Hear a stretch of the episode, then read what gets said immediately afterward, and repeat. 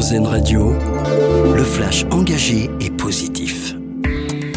Bonjour à toutes et à tous. La France au chevet des enfants malades et blessés de Gaza. Emmanuel Macron a confirmé que le pays accueillerait 50 patients dans les jours à venir. Le chef de l'État précise également qu'un quatrième avion d'aide médicale devrait partir en début de semaine pour l'enclave, avec à son bord plus de 10 tonnes de fret médical.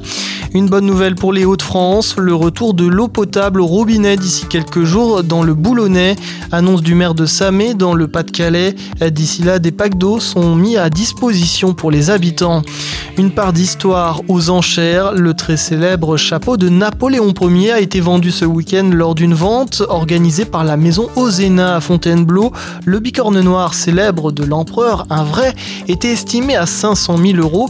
Il s'est vendu, tenez-vous bien, 1 932 000 euros, 4 fois plus cher que sa mise à prix. Un record pour un couvre-chef de ce type. Pour l'occasion, des collectionneurs du monde entier avaient fait le déplacement. Il cartonne avec ses coups de cœur littéraires sur TikTok. Ramsès Parent, un étudiant en lettres modernes de 20 ans, partage ses lectures sur le réseau social. Il décline des citations célèbres ou des passages d'ouvrages avec passion à ses 23 000 abonnés. Le jeune homme lit environ 2 heures par jour et une dizaine de livres tous les mois. Culture toujours et en Chine, le métro de Hong Kong se colore, des graffitis de toutes les couleurs s'emparent des murs dans les couloirs ou les stations. L'œuvre de Mr Doodle, son exposition représente des tableaux loufoques d'aliens, de méduses extraterrestres et autres bizarreries de l'espace. L'artiste de seulement 29 ans définit son style comme du graffiti spaghetti. Jetez un œil, Mr Doodle, ça vaut le détour.